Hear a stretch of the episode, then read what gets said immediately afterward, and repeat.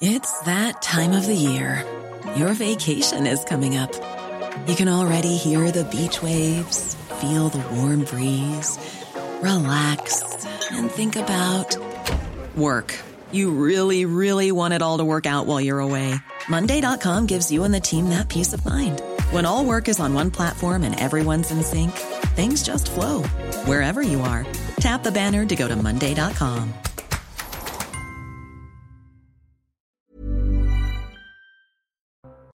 Bonsoir à tous. Geoffroy Lejeune, directeur de la rédaction du Journal du Dimanche, qui rappelait hier que lorsque vous étiez insulté au mois de juillet, Reporter sans frontières, euh, vous n'avez pas vraiment aidé. Et vous savez que je l'avais eu au téléphone, moi, Christophe Deloire, à ce moment-là. Mhm. On s'était parlé, on s'est, je lui avais dit, mais je comprends pas, vous n'êtes pas censé défendre les journalistes dans ce genre de contexte. On s'était parlé pendant une heure et euh, il n'était pas étouffé par la culpabilité à ce moment-là.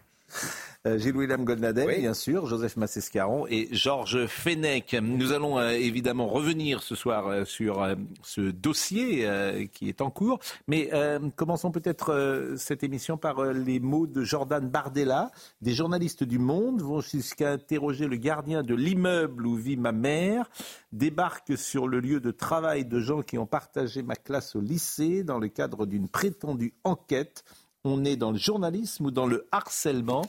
Tout est permis. Je crois qu'il a donné une interview au journal du dimanche. C'est dernière minute et il a pu euh, évoquer. Alors, je ne sais pas si vous voulez réagir euh, là-dessus. C'est toujours délicat d'ailleurs de parler euh, de ce que font nos confrères.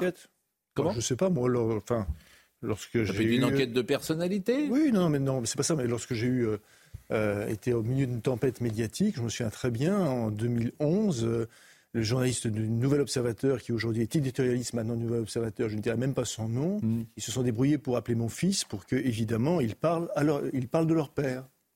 Voilà. C'est une conception du journalisme. Moi, moi, cet été, je peux vous en raconter une aussi, je pense qu'on en a tous, hein, mais euh, cet été, je déjeunais avec euh, Mathieu Boccoté, Dimitri Pavlenko et Charlotte Dornelas dans une, sur une terrasse pas très loin de CNews.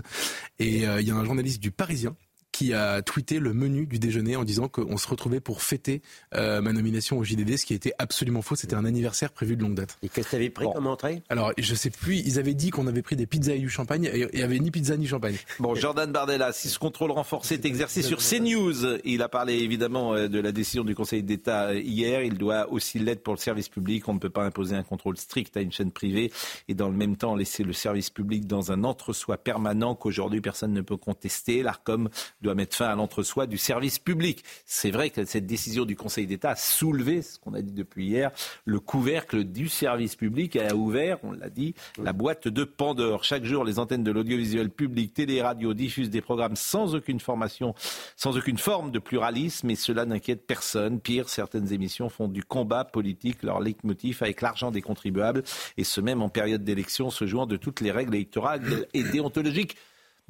C'est très difficile, bien évidemment, euh, à, à prouver tout cela. C'est pas facile. Hein, c'est des, Enfin, on le fait sur tous une part jours, de hein. subjectivité, mais chacun le sait, chacun le voit euh, sur les antennes du service Vous public. le faites tous les jours, parce que dès que vous montrez quelque chose, euh, on voit ce qu'il est en train de dire. Oui, sur quoi, euh, Ce que, ce que dit Jordan Bardella. oui je- moi je Vous- partage ce qu'il oui, dit. Mais vous le prouvez tous les jours, comme. Nadel quand il raconte. Bah, moi, Je, je- je partage. Moi, c'est mon obsession assumée. Oui, bien sûr. J'en fais presque un jeu. Euh, presque journalier, de dire, bah, tiens, euh, aujourd'hui, les trois invités de France Inter sont du Monde, de Libération, je l'ai dit hier, et, et de la revue Regard. Mais comment l'Arcom Voilà, donc euh, maintenant que, que l'Arcom va être saisi de ce genre de choses, je vous assure qu'on va bien rire. Mais comment l'ARCOM poursuit-il, va définir l'orientation politique des journalistes? Sur quels critères vont-ils ficher les journalistes? Et si sur le service public il n'y a que des journalistes chroniqueurs et invités de gauche, demanderont-ils un rééquilibrage avec des intervenants d'autres couleurs politiques? Bien sûr que non. C'est le sens de ma saisine. Il faut que les règles soient les mêmes pour tout le monde. Donc que dit-il avec cette saisine, Geoffroy Lejeune? Bah, ce que vous venez de dire, c'est le sens de l'interview, mais c'est en fait euh, ce qui est intéressant. D'ailleurs, euh, j'ai écouté l'heure des pros euh, le soir de cette décision, et Maître Golnadel ici présent a été le premier à dire attention, ils ont ouvert une boîte de Pandore. Si on va au bout de la logique, euh, non, pardon. Alors, vous êtes Ah, non, mais, monsieur ment de- de- devant toute la clientèle. La clientèle est témoin que j'étais le premier effectivement à le dire. Pardon, Merci de me rendre justice. Je suis hyper désolé. C'est incroyable. Je voulais pas. Et voilà, c'est la zizanie dans pros euh, par ma faute. Euh, en tout cas, dans cette émission, vous avez été les premiers à dire ça. À un moment, à un moment où tout le monde était encore sous le choc de la mais violence. mais nous avons dès le soir même dit, on, ils ont ouvert la. En fait, ils n'ont pas compris. Je l'ai même dit avec Jean-Luc Mélenchon en sortant un tweet de Jean-Luc Mélenchon. Ils n'ont pas compris les conséquences pour les médias de service public. C'est pour ça qu'aujourd'hui. Tu vois, il y a une sorte de rétro-pédalage. Libération est, inquiet, bien sûr. Mais bien, ah, ah non, bien sûr. Il y a, la chronique de médias de oui. M. Lacarrière sur, sur, France Inter euh, hier. Je peux vous dire qu'elle était rien moins qu'enthousiaste il était vraiment très coincé. Il a dit ben, Je ne suis pas sûr que ça soit vraiment très Bien intelligent. Ben, et comment on va faire? Ils ont compris le piège. Hein. Ils ont compris le piège parce que le piège se referme non pas sur CNews, mais sur d'autres médias. Alors, Bardella s'engouffre dans cette brèche. Bien sûr, exactement. Allons au bout de la logique. Bon. Alors, comme vous le savez, on a reçu hier M. Deloire. Bon. Et il avait commandé un rapport sur CNews à François Jost. Oui. Bon, François Jost, c'est euh, quelqu'un qui est spécialisé euh, dans les médias depuis de nombreuses années et qui intervient euh, dans Le Monde ou dans d'autres publications pour parler de la télévision. C'est un homme qui a plus de 70 ans aujourd'hui et qui est un universitaire. Bon. Alors, il était chez notre ami Valérie Expert, chez Sud Radio. Et euh, on va découvrir quand même que le rapport qui a servi à prendre la décision par le Conseil d'État, c'est un rapport qui a deux ans qu'il a fait, sur CNews deux ans et qui a duré 15 jours. C'est-à-dire qu'il a écouté 15 jours CNews il y a deux ans, il a donné ça à RSF, qu'il l'a donné au Conseil d'État et le Conseil d'État a pris cette décision sur un rapport qui a deux ans pendant 15 jours d'écoute de CNews. Et c'est lui qui le dit. Et on est d'accord, c'est ce rapport-là qui compare CNews et BFM. Bien sûr. Alors, c'est lui qui le dit avec une naïveté confondante. D'ailleurs, il était ce matin chez Valérie Expert. Il a dit des choses avec une naïveté confondante. Je vous propose de l'écouter. Oui. Le, rapport, euh, on l'a réduit là considérablement hein, parce que ça, ça, parle, ça montrait une analyse des, thèmes qui étaient abordés euh, et, notamment, évidemment, la partie qui a été retenue par le Conseil d'État, le pourcentage, le volume euh, des invités, enfin des tendances, des courants d'opinion représentés à l'antenne. Mais par rapport à quoi et, Alors, j'ai travaillé sur 15 jours euh, de, de démission. Euh, voilà, sur 15 jours, une tranche le matin, une tranche à midi, une tranche le soir. Non, ah vous avez analysé non, non, non, c'était sur CNews. C'était sur CNews. Pourquoi, pourquoi, pourquoi se focaliser sur CNews Voilà. Alors, parce que, euh, bien sûr, c'est la, la, bonne question, parce que euh, Reporters sans frontières euh, pensait que le pluralisme n'était pas euh, effectif sur ce CNews, et donc ils m'ont demandé de faire une analyse objective de ce qui se passait, qui était invité, quel thème, etc., pour présenter au Conseil d'État euh, des arguments pour dire, vous voyez, la, la chaîne n'est pas pluraliste. Il faut dire que c'était étude a été menée il y a deux ans. Hein C'était il y a deux ans. Alors maintenant, j'ai été convoqué comme. Ah oui. oui, oui, mais la chaîne, elle a pu évoluer depuis deux ans.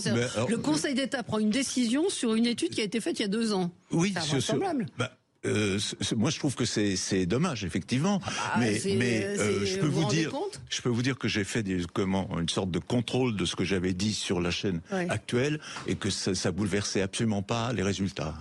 Euh, je vous jure, c'est lunaire. Mais toute l'interview, l'interview de Monsieur Jost ce matin sur euh, Sud Radio par notre excellente consoeur Valérie Expert est lunaire. Le deuxième passage, on demande donc à Monsieur Jost, mais comment va faire l'Arcom selon vous? Pour euh, dire que, alors vous, Monsieur Goldanel, vous êtes à droite, vous êtes à gauche, alors Monsieur euh, évidemment, vous avez été député RPR, donc ça sera peut-être plus facile, mais bon, c'était il y a 30 ans. Mm. Euh, j'avais Bernard-Henri Lévy hier au téléphone qui me dit un intellectuel, ils vont me classer à gauche, mais moi je suis pas à gauche, je ne peux pas être réduit à cela. Donc écoutez la réponse de M. Jost qui paraît est lunaire. Je le comptabilise à gauche ou à droite pour euh, l'ARCOM? Je vous comptabilise comment? Comme qu'un humaniste. Ah bah, ah, c'est ma tendance. C'est mon courant de pensée. Oui, mais, l'Arcom va nous dire quoi de gauche ou de droite L'Arcom va nous dire quoi Non, faut choisir. Vous avez reçu quelqu'un qui a. Mais non, attendez. Euh, que va faire l'Arcom? Que peut faire l'Arcom? Mais, ils ont six mois pour le dire. Bah oui, mais concrètement, il y a des pistes. Eh il y, a, ben, il y a trois pistes pour l'instant. Alors, ça m'intéresse. Il y a trois pistes. Euh, il y a euh, euh, une piste qui dit c'est déclaratif. On va demander aux gens où est-ce que vous vous situez. oh, ça, c'est une solution. Mais, attends, je vous l'ai dit. Je vous l'ai dit. Mais c'est fasciste. ça. Mais c'est fasciste. C'est pas fasciste, écoutez, quand même. Mais moi, j'ai pas envie qu'on vous rappelez qu'on disait aux gens, mais d'où tu parles, toi? Oui, mais bon. La deuxième, ça consiste à dire, on va regarder si la personne appartient à un think tank, si elle a été dans un, euh, un, meeting électoral avec euh, machin ou euh, machin. Troisième. Donc la, troisième, c'est un peu un peu semblable à, la dernière. c'est de dire, je regarde comment cette personne dans la société se classe, se classe. attendez, laissez-moi finir. Valeurs actuelles. Tout le monde dit que c'est quelque chose d'extrême droite. Alors bon, si je demande, enfin, tout le monde? Oui, non, non, mais il y a, une sorte de consensus là-dessus. Il y, a un consensus sur l'humanité, sur des journaux qui ont des, qui ont des, d'ailleurs, euh, ils le revendiquent. Ils le revendiquent. Mais à la télévision, c'est différent. Vous avez des individus qui viennent débattre, qui sont des intellectuels, des éditorialistes. L'éditorialiste, il a, selon les sujets, une sensibilité qui peut varier euh, d'un sujet à l'autre. C'est, vous avez d'un côté des, politiques, comme on en a croisé tout à l'heure dans, ce studio, et puis vous avez le vulgum pecus, euh, des, des gens qui sont rien euh, etc. Alors cela, euh, on n'a pas, on, doit pas prendre en parlant euh, les, agriculteurs, quand ils donnent, quand ils disent un certain nombre de choses, c'est pas une parole orientée?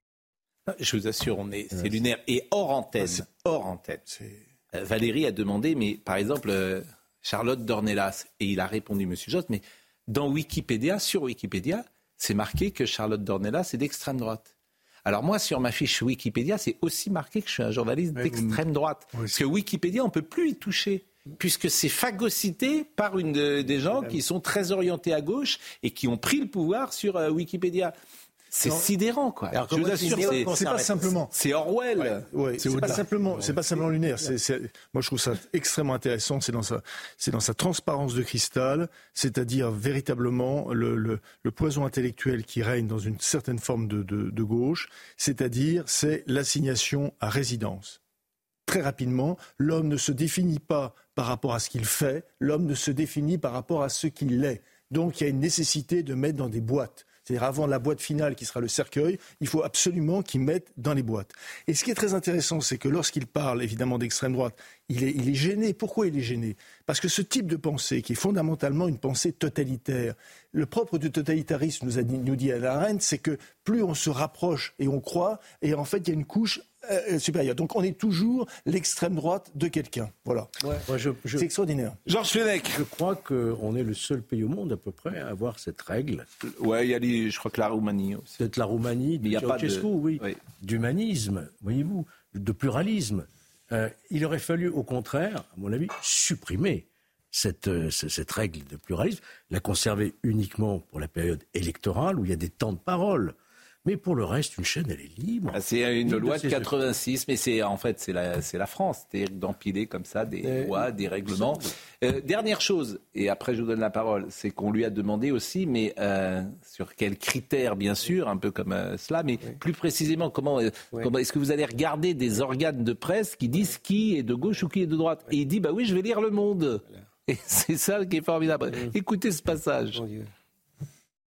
Bah, je prends l'avis du monde, je prends l'avis de. Et le monde, lui, n'est pas qualifié d'extrême gauche ou de gauche euh, non, non, mais, par, certaines, non, son orientation politique. Je veux dire, le, jugement du monde ne fait pas, euh, n'établit pas la, la, la loi, mais je la loi de qui est à gauche, qui est à droite. Non, je, je, je, je prends... fais l'avocat, je discute avec vous parce, que, parce que moi, j'aurais du mal à définir certains de mes chroniqueurs qui viennent, certains débatteurs, certains sont identifiés, sont des partis politiques, et on n'est pas, et on n'est pas monolithique. Non, mais il y a deux choses différentes. Il y a deux choses différentes. La difficulté que vous dites à, classer euh, quelqu'un, elle est, elle est réelle. Le principe de la loi, c'est simplement, et le principe de ce que dit le Conseil d'État, c'est qu'il faut veiller à ce que ces chaînes, euh, bon, soient plus pluralistes. Mais comment on va faire? C'est à l'Arcom de le dire. C'est pas, euh, c'est ça le problème. si vous, voulez, je, veux juste résumer très très très très simplement les choses. Vous avez une loi qui est la loi de 86 sur la liberté de communication. Cette loi, elle dit, il faut que tout, que, elle dit le pluralisme est la base de la démocratie. C'est la base de la démocratie. Donc, il faut que les chaînes soient pluralistes. On demande à l'Arcom de se débrouiller pour, euh, bah, pour nous dire comment on fait. L'Arcom, ce sont des professionnels. Là, le Conseil d'État a pris une décision sur deux personnes. L'une que j'ai reçue hier, que nous avons reçue hier, qui s'appelle Deloire, et le deuxième, c'est Monsieur Jost que vous venez d'entendre. Voilà les gens qui sont à l'origine de ce qui pourrait changer euh, la loi euh, en France sur euh, la télévision. Je vous jure, ça peut, ça peut être un peu effrayant. si vous on a tort de rire. Hein. Non, c'est Non, mais l'Arcom va, je l'espère, botter en touche. Qu'est-ce que vous voulez faire? vous dire on a tort de rire parce qu'on inaugure là le système des fiches. Ni plus ni moins que le système de fichage. Et moi, je dis, quand j'entends ce monsieur, je considère, moi, Golnadel, que ce type est d'extrême gauche. Je considère aussi, moi, Golnadel, que le monde a aujourd'hui complètement euh, été dans, est dans l'extrême gauche. Hmm. Mais je détesterais que mon jugement s'impose. C'est ça, en fait. Euh, quand, quand je l'entends dire, tout le monde dit que valeur actuelle est d'extrême droite, c'est un jugement d'extrême gauche qui, évidemment, a infusé dans une partie de l'opinion. Pas d'opinion.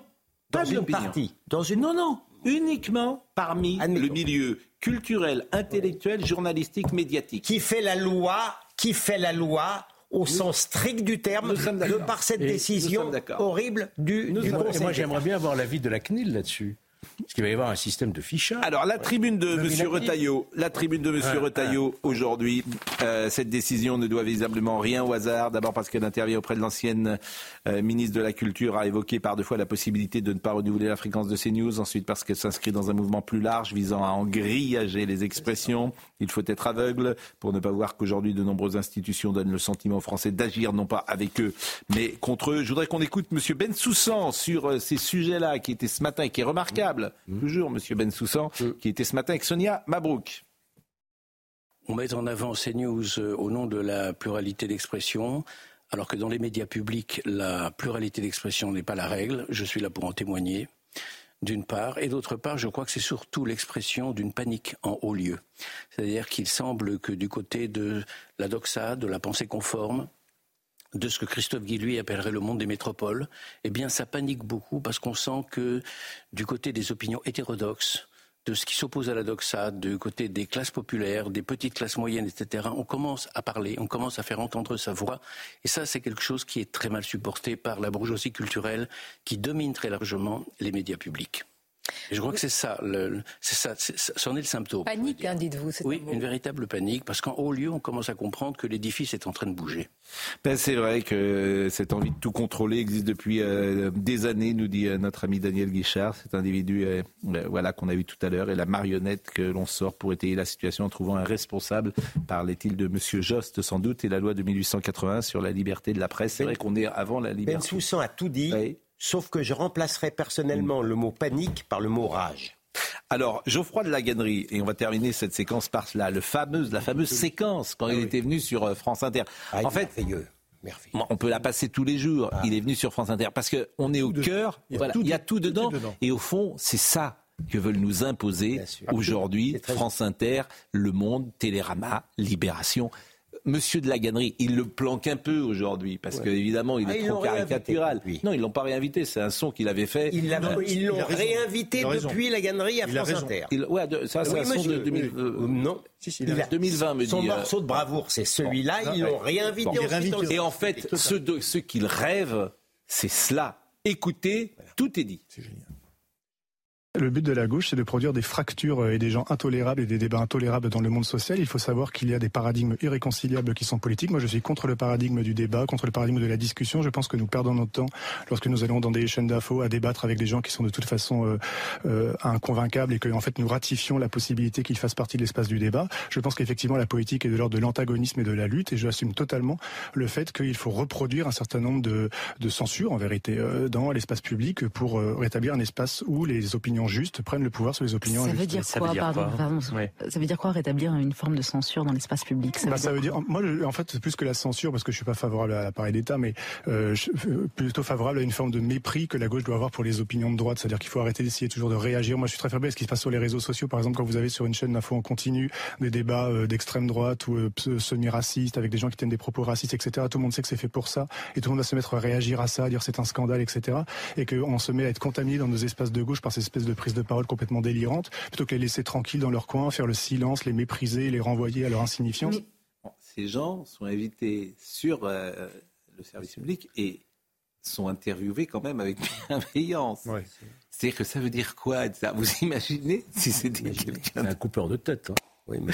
Ah non, mais euh, c'est, on peut, moi, ça, peut nous faire rire, mais ça peut être aussi euh, évidemment. Non, non, parce que non, non, parce que ça peut être drôle. ça nous fait pas rire parce que son, son ah, opinion a été a été prise en compte, ah, notamment rencontre de Blois, peut-être que vous vous souvenez, où il a où il y a des un certain nombre d'historiens ont été ont été censurés. Moi, moi, je pense pour avoir l'avoir interviewé euh, plusieurs fois, je veux dire, quelqu'un comme Jean Daniel aujourd'hui, mais il serait mais révolté par ce qui est en train de se passer. Il n'y a pas que des personnes de droite qui sont révoltées. Qu'est-ce que vous voulez que je vous dise Il serait révolté. Qu'est-ce que vous voulez que je vous dise? On, traverse une, une, période absolument radicale pourquoi? Fondamentalement Parce qu'effectivement, CNews, c'est une déflagration. CNews permet d'entendre des voix qu'on n'entendait pas dans le PAF. CNews euh, applique le pluralisme, puisque toutes les voix s'entendent. Et je passe mon temps à dire que c'est les gens que j'invite qui ne veulent pas venir. Bon. Et ça les rend fous. Le monopole des idées, c'était eux. Les monopoles de la pensée, c'était eux. Les monopoles des interventions, c'était eux. Moi, je pense que la gastrie doit être contente ce soir doit être content. Il a un petit espoir. Oui, moi, je, quelque chose. je, suis d'accord avec vous. Alors, ça, c'était depuis 20 ans. Et paradoxalement, il y a eu quand même un espace dans les années 70, parce que quand je vois les émissions de pivot, notamment euh, à l'époque, tout le monde pouvait parler autour de la table, des gens qui n'étaient pas forcément d'accord, mais qui se réunissaient euh, mmh. pour pouvoir parler. Ça s'est tendu sans doute euh, à partir des années 90 pour arriver jusqu'à aujourd'hui. Ah, vous savez pourquoi, pourquoi, pourquoi Tout simplement? Parce que, parce que l'effondrement, l'effondrement mmh. d'une idéologie il a tout de suite fallu trouver une, figure de remplacement, et ce remplacement, ça a été la censure. Bon, en tout cas, on marque une. Et euh, le, c'est aussi simple que ça. le politiquement correct, vous parlez de censure, le politiquement correct, mais bon, on peut en parler pendant des heures. La pause, nous revenons parce qu'on va parler des trains, des agriculteurs. Vous grommelez Non, non, je. Mais la pause. Parce qu'autrement, on a. Il paraît que je grommelle. Vous, vous confirmez ça On n'a pas le droit de grommeler pendant la pause. la pause, la pause, la pause, on revient. Je ne m'entends pas grommeler.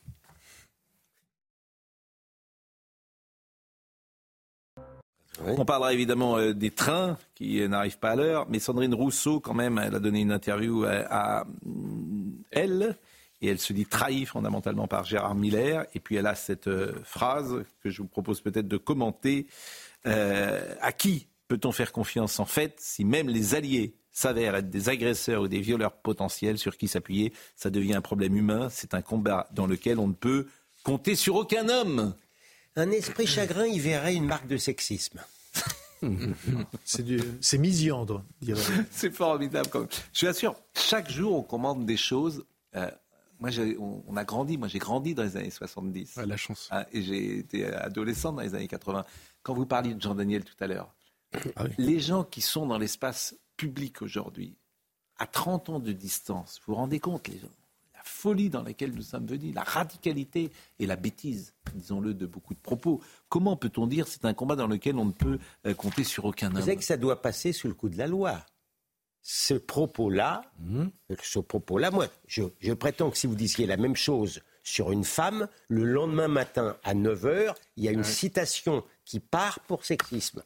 Et eh ben pourquoi vous ne le faites pas? Bah Écoutez, je m'occupe déjà de l'ARCOM et de France Inter, je ne peux pas tout faire. À chaque émission, j'invite Sandrine Rousseau. Ben Elle n'a jamais vu. Ouais, ouais, Je l'ai invitée ce matin, j'ai demandé à Florian Tardif de l'appeler. Et... Bon, elle, est toujours présente. Moi, j'ai déjà débattu avec Sandrine Rousseau. Elle a fait une fois et elle n'a plus jamais voulu recommencer. Elle n'a jamais voulu recommencer avec vous? Elle n'aime pas débattre, en fait. Ah, ça c'est ennuyeux. Vous, vous, vous lui présentez monsieur de la galerie. Oui, euh, non, mais en fait, c'est parce que c'est un système, ils sont tous comme ça. Je débattais avec euh, Alice Coffin, qui était un, jour absente, et donc elle a été remplacée par Sandrine Rousseau. Alice Coffin, j'ai échangé avec elle. Mais ça, c'est possible. C'est possible de débattre avec elle. Bien sûr, c'est pas évident, mais c'est possible. Sandrine Rousseau l'a remplacée une fois, elle a dit plus jamais. Elle est plus jamais revenue. Mais oui, parce qu'en fait, ils sont, la vérité, c'est qu'elle est très faible dans l'argumentation très faible dans l'argumentation. C'est pour ça qu'elle n'a elle a pas intérêt à débattre. Elle n'a pas intérêt, en fait, à venir, parce que ça s'effondre dans l'argumentation. C'est toujours pareil. attendez, elle ne sait parler que d'une chose aussi. Il y a ça. Si vous, si vous la prenez sur l'actualité, elle ne sait parler que de ça. Bah écoutez, en tout cas. Et, euh, débattre, c'est prendre le risque de changer d'opinion. Et si elle change d'opinion, elle perd son pas de port électoral. Le risque est limité. Hein. Elle perd son pas de port électoral. Donc, euh, c'est bon, pas... En tout cas, euh, moi, je l'invite, si elle veut, et vraiment au contraire. Et puis peut-être qu'on changera d'avis, surtout. Moi, j'adore changer d'avis. C'est bien de changer d'avis de non, temps mais en temps. attendez, il est certain que quand on connaît quelqu'un personnellement, il a souvent rien à voir avec les idées qu'il professe. Ah non, mais ça, j'en ai, fait l'expérience mille fois. Il y a des gens dont je déteste les idées et je m'entends mieux avec eux qu'avec les gens dont je suis proche politiquement. Il faut faire très attention. Ah non, non, je, je, suis, je suis J'en ai fait l'expérience toute ma vie. Bon. Euh, la SNCF, une grève donc pour les vacances, un TGV sur deux. Euh, faut-il instaurer un service minimum? Jamais été hmm. instauré. Là encore, vous voyez, je me tourne à chaque fois vers vous quand on veut constater que euh, l'État a été faible pendant 40 ans. À chaque fois, je vais vers vous puisque vous avez été aux commandes. Mais... J'étais même euh, sous Sarkozy, on l'avait fait, le service minimum, mais on n'est pas allé assez loin. Mais les vacances scolaires, ça fait hmm. des années qu'il faut faire une loi, c'est quand même pas très compliqué. L'Italie l'a fait. Mais voilà, euh, pas de grève pendant les vacances scolaires. L'Italie l'a fait. Voilà. vous, voilà. Vous vous en rendez pas compte que nous avons une grande partie de notre peuple qui, par l'habitude, a été décérébré, qui se conduit qu'à une, maintenant une sorte de mentalité d'esclave, et qui même, il y a, y a un plaisir, non mais pardon, ces syndicalistes privilégiés ont un plaisir pornographique, jouissif, d'embêter les gens et leurs enfants pendant la période de vacances. J'irai pas jusque-là. non, mais modérez-moi. Voilà. Modérez. Vous m'avez modéré, l'ARCOM en est témoin. Vous m'avez modéré. Oui. D'accord. Je dis, je dis que c'est de l'ordre du plaisir jouissif hmm. d'embêter le monde pour, et les enfants pendant les vacances. Et ce sont en plus des privilégiés qui sont à la retraite de manière privilégiée. Et j'en veux moins à eux qu'à une presque la moitié de la France qui accepte par une sorte d'habitude cette, cette situation qui est invraisemblable. Qu'est-ce que, qu'est-ce que vous voulez faire? Les gens, ils vont pas descendre dans la rue parce que les trains sont en grève. Il n'y a pas. Qu'est-ce que vous voulez ah, faire? Ah moi, je, je rêverais d'une grande manifestation pour protester contre les excès des ah grèves dans les services publics le vice Écoutez le vice-président de la Fédération des usagers des transports, Monsieur Michel Kider.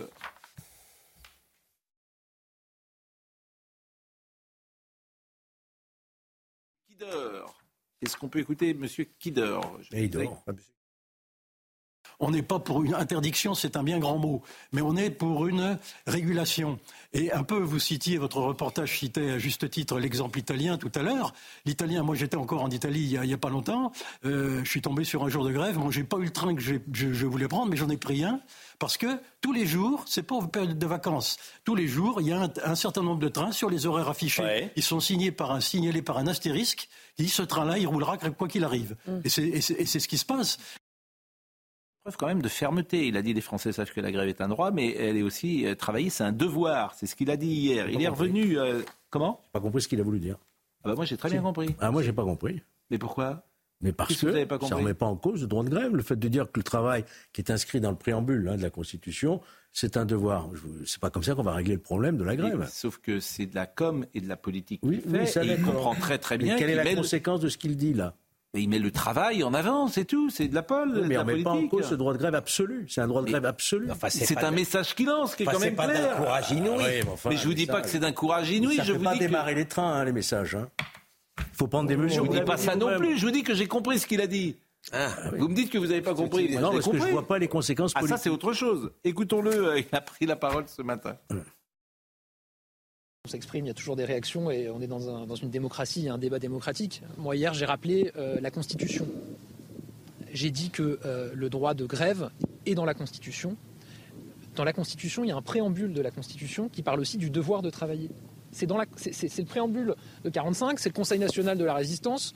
Euh, je rappelle des socialistes, des communistes, des chrétiens démocrates qui s'accordent autour de ce texte qui parle lui-même de devoir de travailler. La réalité, c'est que vous avez certains responsables politiques qui euh, semblent choqués dès qu'on parle de travail. Les, salariés, de la, bah, moi, salariés de la SNCF ont un pouvoir de nuisance parce que quand ils font grève, bah, effectivement, ça ennuie la France entière. Point, ils l'utilisent jusqu'au bout et ils jouent ils choisissent le pire moment, vous voulez entendre ça Mais c'est un scandale. Ah oui. La RATP bientôt. C'est un scandale et une honte. Qu'est-ce que vous voulez que je dise? C'est un scandale et une honte pour euh, les familles, pour ceux qui ont économisé, qui vont au sport d'hiver, pour euh, les ados qui ne euh, peuvent pas retrouver leurs parents et ça. C'est juste un scandale avec des gens qui sont des privilégiés sur le plan financier par rapport à d'autres professions comme les agriculteurs. On a vu pendant des jours les agriculteurs qui, j'allais dire, ne se plaignent pas, mais en tout cas qui sont dans la misère. Et vous avez des gens qui gagnent assez bien leur vie, disons-le, et, et, qui aujourd'hui sont en grève. Bravo. J'aurais apprécié que M. Attal que vous appréciez, sans doute à juste titre, disent nous allons faire proposer ah, une loi ah, qui sera en rien anticonstitutionnelle, ah, qui va interdire l'exercice sacro-saint du droit de grève. Euh, euh, pendant les périodes de vacances. C'est plus efficace que le préambule de la Constitution. Ah bah oui. Bah oui. enfin, euh, il pardon, mais il le dit quand même, et il le dit d'une manière claire. Enfin, il le dit, mais c'est non, mais, Oui, mais enfin, ce que je comprends pas, c'est qu'il y a tant de politiques qui ne l'ont pas dit, qui ne l'expriment pas de cette manière-là. Parce qu'il y avait Au moins, voilà, c'est une manière quand même de dire les choses. Écoutez les, comment dire, les, ceux qui sont dans la galère, et donc les usagers, notamment les jeunes, parce que c'est une période de vacances, il y en a qui font des allers-retours, etc. C'est, en fait, c'est la France. Allez, leur parler du préambule de la Constitution. Non, mais c'est vrai. Non, mais c'est vrai. Non, mais, la... mais Georges, oui, mais j'entends, mais vous avez raison. Non, mais c'est pas raison, Georges. Mais écoutez les usagers. Écoutez les usagers. J'avais un train prévu demain à 14h, sauf que hier j'ai reçu un message euh, qui disait qu'il était annulé, c'était pour Bayonne. Donc j'ai trouvé un trajet euh, plus long, plus compliqué, parce que je mets 7h30 au lieu de 4h euh, normalement. Il n'y avait pas de train ni demain, je voulais partir demain, il n'y avait pas de train demain, ni samedi, ni dimanche, et lundi apparemment c'était encore assez compliqué, donc elle m'a dit il n'y a qu'un train, c'est là dans, dans une heure et demie, donc j'ai dû repartir chez la personne chez qui j'étais, faire ma valise et, partir. Voilà. Et là, je viens d'arriver à Montparnasse. Mais les écologistes, ils protestent pas. Les gens vont être obligés de prendre des voitures. Bah oui. C'est mauvais pour le, carbone, ça. pourquoi les écologistes protestent pas? Vous avez pensé à ça? Non. Ah ben voilà.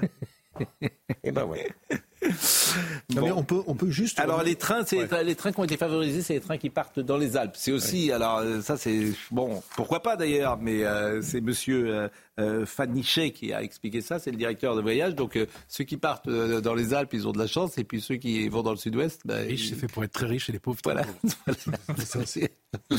non mais culte c'est un monde, ce, monde est fou.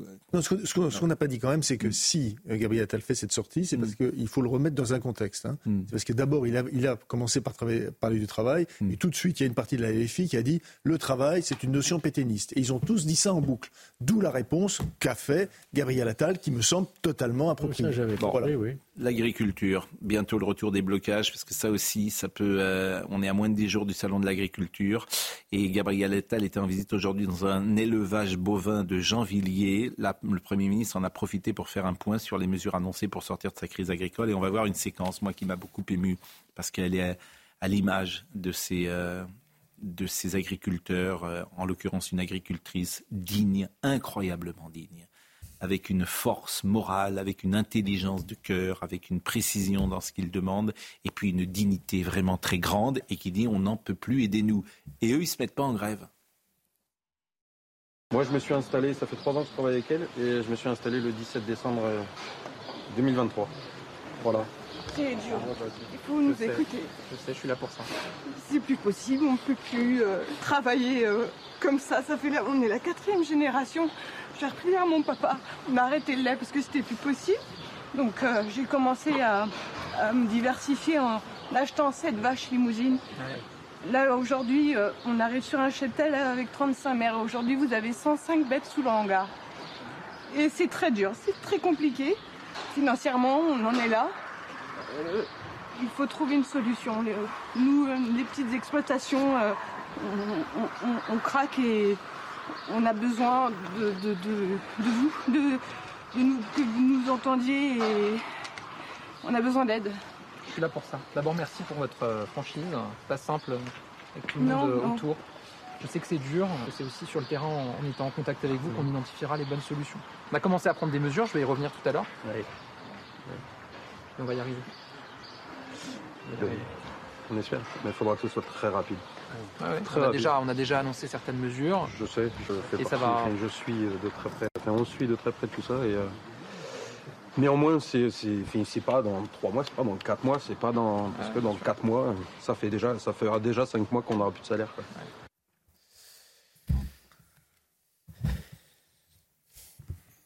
Ça peut être euh, ça peut repartir hein, évidemment parce qu'ils ont le sentiment de ne pas avoir été quoi ils ont le sentiment d'avoir été écoutés bien sûr Mais euh, maintenant, c'est ce que vous dites pareil. Il euh, faut, que ça. Alors, le, Je vous l'ai dit la dernière fois, vous avez dit que c'était un truisme.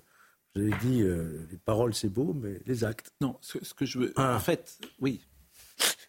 mais j'entends bien, mais en fait, c'est le monde des petits hommes gris.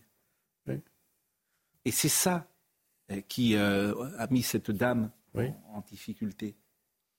Oui. C'est l'empilage des mesures. C'est Bruxelles, c'est l'écologisme. Vous n'allez pas en six mois régler 40 ans de défaillance. Hein. Oui, mais le problème pour Gabriel Attal, c'est que au fond, la promesse de sa nomination à Matignon, euh, c'est pas tellement la jeunesse, tout le monde s'en fiche, c'est que euh, il donnait l'impression qu'il pouvait changer les choses parce que sur deux ou trois sujets à l'éducation nationale, ça a été le cas. Là aujourd'hui, depuis qu'il est Premier ministre, euh, il se promène partout dans le pays pour aller constater d'étape en étape le désastre.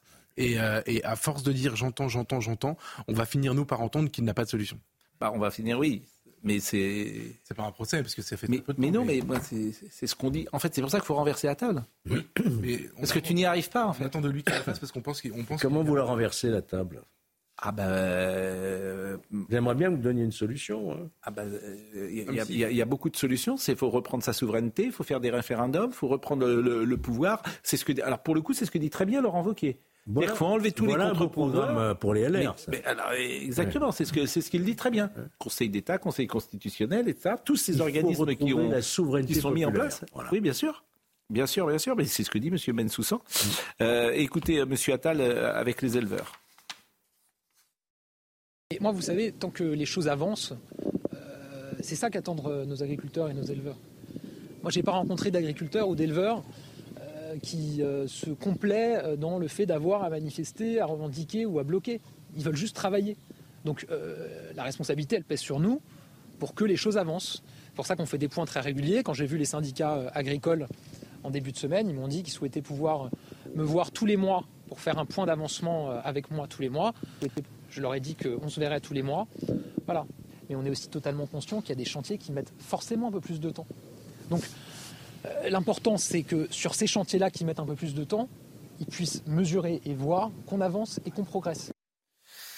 Là, c'est la limite de l'exercice, parce qu'on voit une forme de... c'est des paroles de compassion, il y a un côté euh, infirmier euh, en chef ou infirmier national, mais là, pour le coup, je vous rejoins, c'est-à-dire que les mots... On sent qu'il y a de la, volonté, hmm. de la bonne volonté, de la sincérité, mais est-ce qu'il aura les moyens de cette. De, de, bah, si le Premier ministre pour rien faire, il faut le dire. Ben, comme vous avez, en fait, c'est formidable vous avez un Premier ministre qui est déjà corseté la France. par les règles européennes et corseté par le fait qu'il n'a pas de majorité à l'Assemblée nationale, c'est un exercice un peu difficile.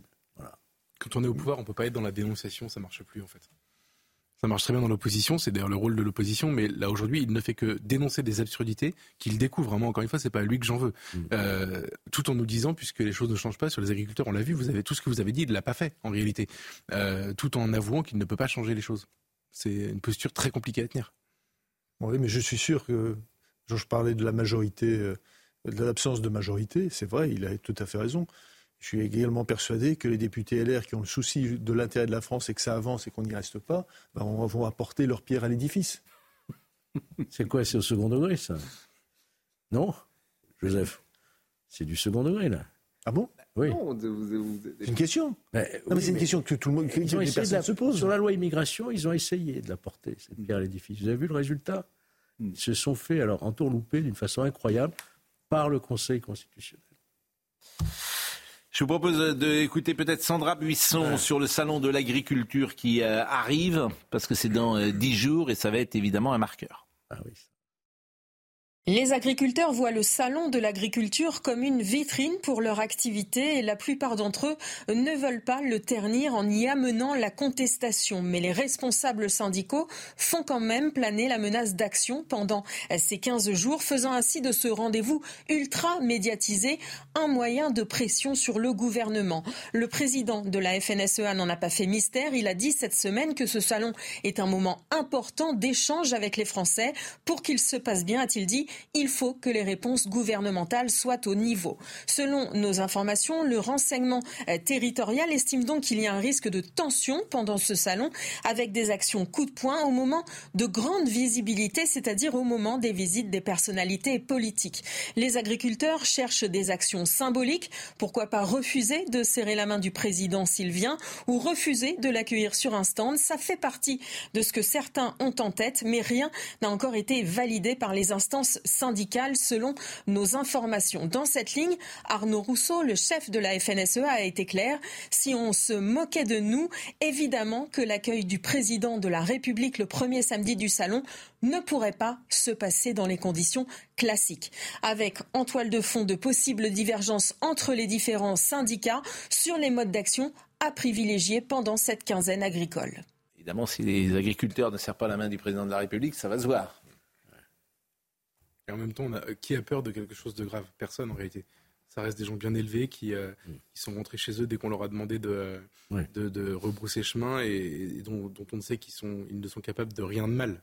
Euh, quand ils sont en colère, ils sont capables de brûler un parlement en Bretagne. Faut pas exagérer non plus. Faut pas, ils sont pas. Faut pas exagérer non plus. Euh. vous voyez une dernière séquence un peu vive entre Gabriel Attal et, et, je pense, un éleveur et je sais que vous attendez de voir et que ça arrive dans l'exploitation pour. D'une part, il y a 150 millions euh, d'euros. C'est quand même c'est une, une, mesure. Ben oui, mais dit, comme ça, ça fait énorme. Enfin, les gens, ils entendent 150 millions d'euros. Évidemment, ça fait une grosse somme.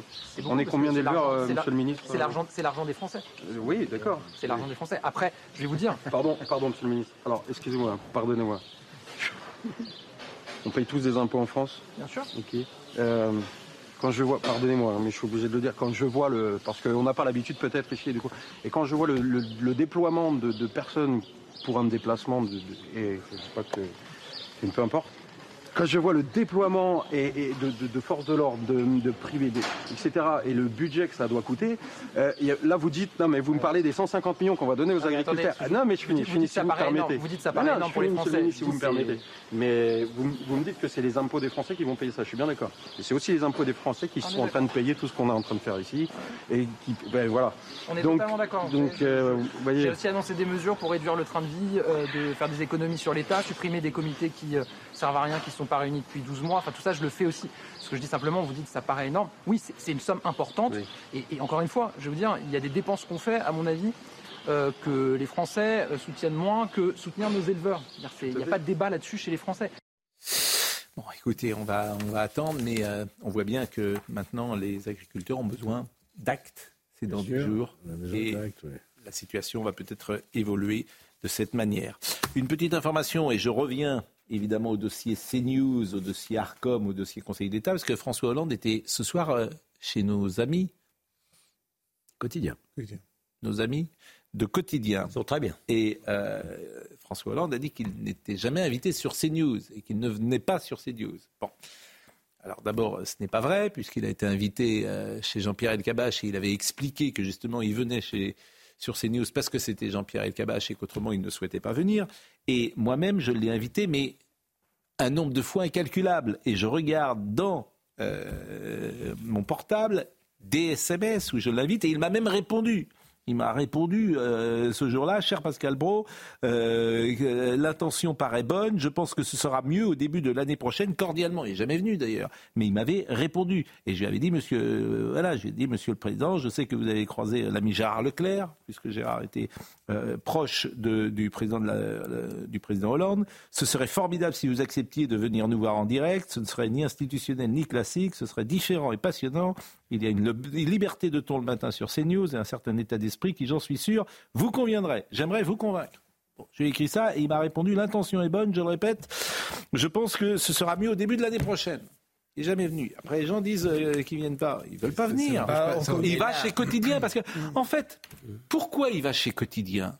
Pourquoi il va chez Léa Salamé? Parce qu'il est fait rire, parce qu'il n'aura pas de questions sur son mandat, parce qu'il sera accueilli je veux dire, en ami. Alors, c'est pas dire qu'ici, il sera accueilli en, ennemi, mais il sera accueilli en journaliste. C'est-à-dire qu'on lui posera des questions. Moi, il est très sympa, sûrement, euh, François Hollande, on peut rire, mais s'il vient sur le plateau, c'est pour lui poser des questions de journaliste.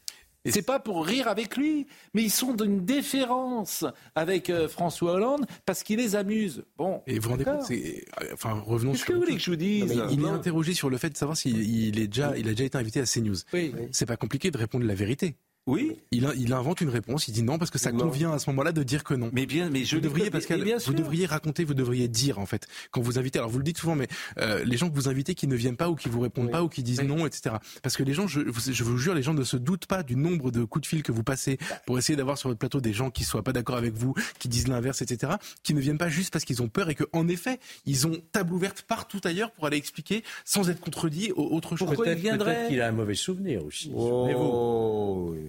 Souvenez-vous, un président ne devrait pas dire ça. Ah oui, oui, oui. oui. mais c'est pas pareil en direct à la télé. Non, ça y a un peu coûté mais, sa candidature. Non, mais en fait, Geoffroy, Geoffroy a raison. C'est-à-dire quel besoin de mentir. C'est-à-dire, encore une fois, Hollande, c'est du flanc. Non, mais Excusez-moi. La réalité, c'est qu'il va à quotidien pour baver sur ses news en mentant.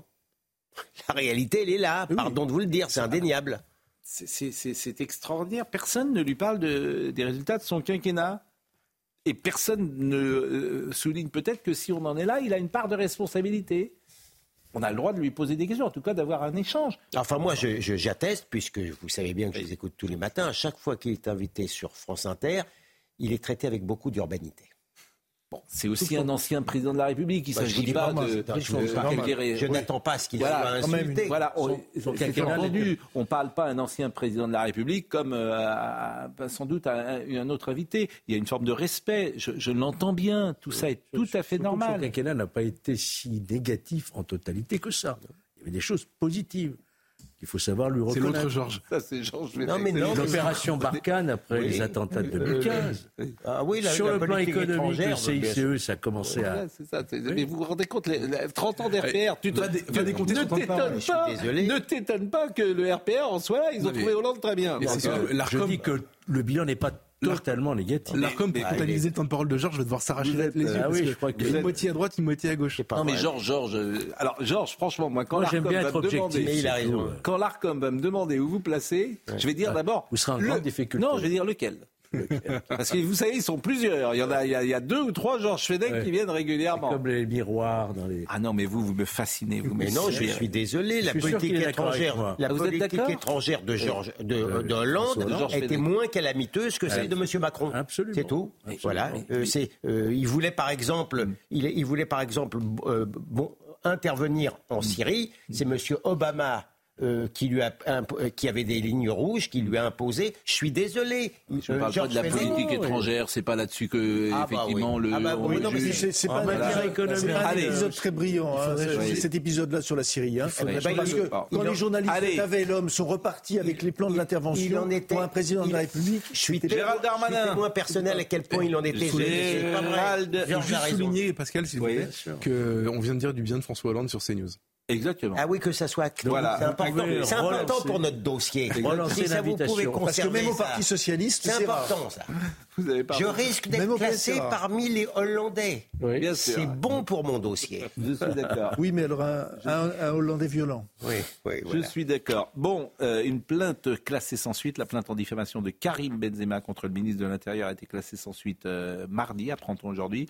En octobre dernier, Gérald Darmanin avait affirmé que le footballeur était en lien avec euh, l'organisation islamique des frères musulmans. La plainte en diffamation de Karim Benzema contre le ministre de l'Intérieur a donc été placée euh, sans suite. C'est la commission d'enquête de la Cour de justice de la République qui retient que la plainte de M. Benzema reçue le 16 janvier est relative à des propos qui ne lui imputent aucun fait qui soit de nature à porter atteinte à son honneur ou à sa considération, d'après le communiqué du procureur général près de la Cour de cassation. Cette décision de la commission d'enquête n'est susceptible d'aucun recours, précise le communiqué de Rémi Heitz. C'est la logique même. Moi, je dis ce soir que les insoumis ont des liens avec le FPLP terroriste. Je ne risque rien. Hmm. Des liens, c'est des liens. Voilà, c'est ce qu'il a dit. C'est ce qu'il a dit, M. Darmanin, à propos des frères musulmans. C'est tout. Vous voulez encore me modérer là Oui, il l'a dit. Attends, tu, reviens dans l'autre case. Je vous ai vu dodeliner. Il est, il est curieux ce soir, hein, euh, Georges. Il est. Oui. Vous ne trouvez pas qu'il est étrange Zigzag. Oui, on ne sait pas là. Il y a quelque chose. Il est. On sent qu'il peut se passer quelque chose. Ah oui, mais je, vous... oui, oui, mais je vous attends. Peut-être qu'il fait une retraite en bon ordre. Moi, j'aurais voulu vous parler de cet article 4. Là. Mais c'est quoi l'article 4 On en a parlé ce matin. Oui, mais je n'y étais pas ce matin. Ah bah oui, mais euh, on n'a pas prévu d'en parler. On en a, parlé hier soir. Oui, mais vous l'avez pas compris cet article 4. C'est quoi l'article 4 Et l'Assemblée nationale l'a pas compris. Oui, il y a que vous qui avez compris. Il y a que moi qui l'ai compris. Oui, c'est ça. Mais enfin, c'est quand même une manière de, de, Absolument de limiter la liberté. Absolument de... pas. c'est pour lutter contre les charlatans. Ah ça, ça y est, c'est ah, ces histoires de. Oui. Ces fameuses histoires de. Il y a eu un débat hystérique en disant on va, on, va faire taire le débat scientifique. Mais franchement, non mais je vais vous dire. Vous savez pas le nombre d'une naïveté. Mais oui, mais moi aussi je pense aux dizaines de milliers de victimes chaque année en France. Ne m'envoyez pas les dizaines de victimes parce que c'est autre chose. Je les connais. Tout le monde est d'accord pour lutter contre les dérives sectaires. Tout le monde. on a même pas de discussion. On a un texte maintenant. Il n'y a même pas de discussion. En revanche, dans cet article 4, d'expliquer que les juges devront se prononcer en fonction de la connaissance médicale à un instant T pour savoir si tu euh, valides ou pas un médicament ou un vaccin, ça me paraît étrange, pour tout vous dire. Ça me paraît étrange. Les connaissances médicales, ça veut dire qu'avec votre système, Madame Frachon du médiateur. Jamais d'avis. C'est là où vous vous trompez, mais ben non, je il faudra un débat un peu plus en profondeur. Surtout après le Covid, c'est quand même étonnant de, miser à ce moment-là sur la connaissance scientifique. Bah mais c'est un texte qui ne vise absolument pas la connaissance. Mais, pourquoi, mais pourquoi les, LR, même les LR sont pas Mais ils n'ont pas compris le texte. Il n'y a que vous qui avez compris. Ben, il a été voté, je vous signale quand même. Hein. Il y a, 189 voix quand même. Oui, je suis pas tout seul. Mais, oui, mais sans ah, oui, moi, c'est le combat de ma vie professionnelle. mais ça n'a rien à voir. Comment ça Ça n'a rien à voir. Ne, ne ramenez pas votre combat. en fait, ça n'a rien à voir. Il y aura toujours un débat scientifique qui sera toujours possible. Et heureusement, on lutte contre ceux qui coupent le soin d'une personne qui a un cancer. On vient lui dire on va te soigner avec du jus de citron. Mais c'est pas ça, tout le monde est d'accord. C'est ça que vise le texte. Non, l'article que je viens de citer, pardonnez-moi. C'est pas. Et, et pourquoi les LR ont voté? Ils l'ont mal lu. Ah Ils l'ont mal vous qui l'avez bien lu. Bah Et pourquoi le Rassemblement national ne l'a pas voté Ils l'ont mal compris aussi. Et je le regrette. Enfin, le texte, il existe. J'espère que tout le monde comprend ce dont on parle, parce que c'est un peu complexe. On en a parlé ce matin, on en a parlé hier. Vous ne comprenez pas ben oui, c'est ça qui est ennuyeux. on, avait pas, on en avait parlé hier et ce matin. Donc c'est effectivement... Pour lutter contre les gourous thérapeutiques. Voilà. J'appelle des thérapeutes. Tout le monde est d'accord sur les gourous thérapeutiques. C'est pas du tout. Enfin, non. C'est une loi anti-Raoul. Eh, pas du tout. C'est là où vous vous trompez. Enfin bon. Bon, un petit mot. Euh, il reste 30 secondes. Je voulais mettre un petit mot sur Mbappé. Mais euh, euh, rentrez. Ah, vous l'aviez annoncé parce que... Bah, Mbappé. Oui, bah, Mbappé, bah oui, il quitte. Bah, il quitte. Il l'a dit. Mbappé s'en va. Qu'est-ce qu'on peut dire sur ça? Il n'y a rien à dire. On peut dire que dans l'histoire du foot français, pour gagner une Ligue des Champions ou pour gagner un Ballon d'Or, les Français ont dû quitter le championnat de France. Raymond Coppa a quitté Reims pour être ballon d'or. Michel Platini a quitté Saint-Etienne pour être ballon d'or et aller à la Juve. Et Zinedine Zidane a quitté euh, Bordeaux pour être ballon d'or et aller euh, au Real Madrid. Et Papin a quitté Marseille pour perdre contre Marseille. oui. Bon. Ah bah si vous, je suis chaud. Il n'a pas été ballon d'or. Euh, si, bien sûr. Bien sûr, il a été ballon d'or, évidemment. Pas vous voulez qu'on fasse un quiz Il est bon, hein, oh, il est bon, hein, je vous signale. Alors là, maintenant, si ah ouais. là, là, là, là ça va mal. Il y a une justice. Zidane va à la Juve pour, euh, quand il quitte Bordeaux pour avoir le ballon d'or. Vous voyez, je me mélange et que Jean-Pierre me pardonne vraiment. Ouais, plus grand. Hein. Vous savez, c'est l'âge, hein, on va pas vers le mieux. Hein. Non, non, mais euh, et Zidane l'a eu au Real Madrid, son ballon d'or. Ce que je disais, vous m'avez repris, il part à la Juve, mais c'est au Real Madrid qu'il a eu le ballon d'or. Comment? Il l'a eu en 98, il me semble. Après la volée extraordinaire qu'il met contre les Vergusen. Euh, dites-moi, monsieur. Euh, non, c'est faux. Non, il l'a eu en 98 après la Coupe du Monde. Il était encore à la Juve, il me semble. À la 98, oui. Alors à la Juve, c'est à laquelle. Ah, parce que c'est la fin de semaine. Je suis désolé. Franchement, c'est mais c'est Benjamino qui me dit n'importe quoi. c'est Benjamino. Ah, c'est de sa faute. De toute façon, c'est jeudi. Demain, on n'est plus là. Voilà. Et ça sera Elliot Deval. Comme ça, ça vous apprendra. On l'a eu. Euh, ami. Oui, monsieur Pro. Comment ça va? On est à 15 jours des Césars. Oui. Même un peu moins là, me semble. Parce que c'est la veille du salon de l'agriculture, donc il me semble que c'est le, 23 les Césars. C'est la semaine prochaine les Césars? Eh oui. J'espère ah que vous êtes prêts. Absolument. 23 au 24. Ah oui, c'est donc la semaine prochaine. Ah oui, ça, ça rigole. Eh ben, ça travaille, qu'est-ce que je veux dire? Mais en ce moment. J'ai euh, vraiment du mal avec les dates. C'est jeudi et temps que j'aille me coucher. Euh, c'est ça, quand on est gourou d'une petite secte, hein, matin ah. et soir, évidemment. Tiens. On n'y a pas pensé à ça. Bon, ce soir, on va parler d'agriculteurs. Ce soir, on, sera en direct avec des images de Montauban parce que la révolte part de Montauban. Il y a des agriculteurs qui ont décidé de passer la nuit devant la préfecture, rencontrer le préfet. Il y a eu beaucoup de choses. On sera avec Patrick Legras, porte-parole de la coordination rurale, qui nous fera un point sur où on en est, donc à quelques jours du salon de l'agriculture. Et puis il y a Grégory Besson-Moreau, qui est un ancien député. C'est surtout l'homme qui a écrit l'homme qui a écrit la loi Egalim. C'est toujours intéressant de faire rencontrer celui qui est à l'origine d'un texte que tout le monde euh, euh, discute, euh, et puis des, agriculteurs. Jean-Luc Lombard était à la réalisation. de la liberté la liberté de presse. Jean-Luc Lombard était à la réalisation ce soir, Dominique Raymond était à la vision, merci à Rodrigue Le Prado, Benjamin donc, qui m'a induit un peu en erreur euh, sur euh, Zinedine Zidane était là aussi, je le remercie, Robin Piette, Florian Deray. Euh, demain matin on sera là évidemment, mais demain soir c'est euh, Elliot Deval qui prend le commandement de l'heure des pros avec talent. le vendredi soir, le samedi matin, le samedi soir, le dimanche matin et le dimanche soir. Bravo à lui. Dimanche après-midi aussi et dimanche après-midi avec Philippe Devilliers. Merci, bonne soirée, à demain.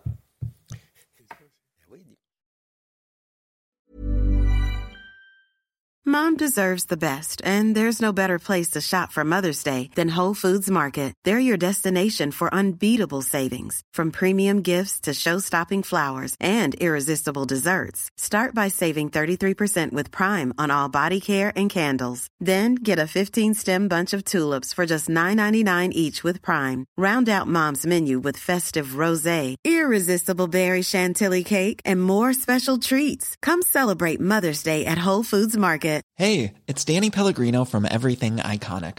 Ready to upgrade your style game without blowing your budget? Check out Quince. They've got all the good stuff shirts and polos, activewear, and fine leather goods, all at 50 to 80% less than other high end brands. And the best part? They're all about safe, ethical, and responsible manufacturing. Get that luxury vibe without the luxury price tag. Hit up quince.com slash upgrade for free shipping and 365 day returns on your next order. That's quince.com slash upgrade.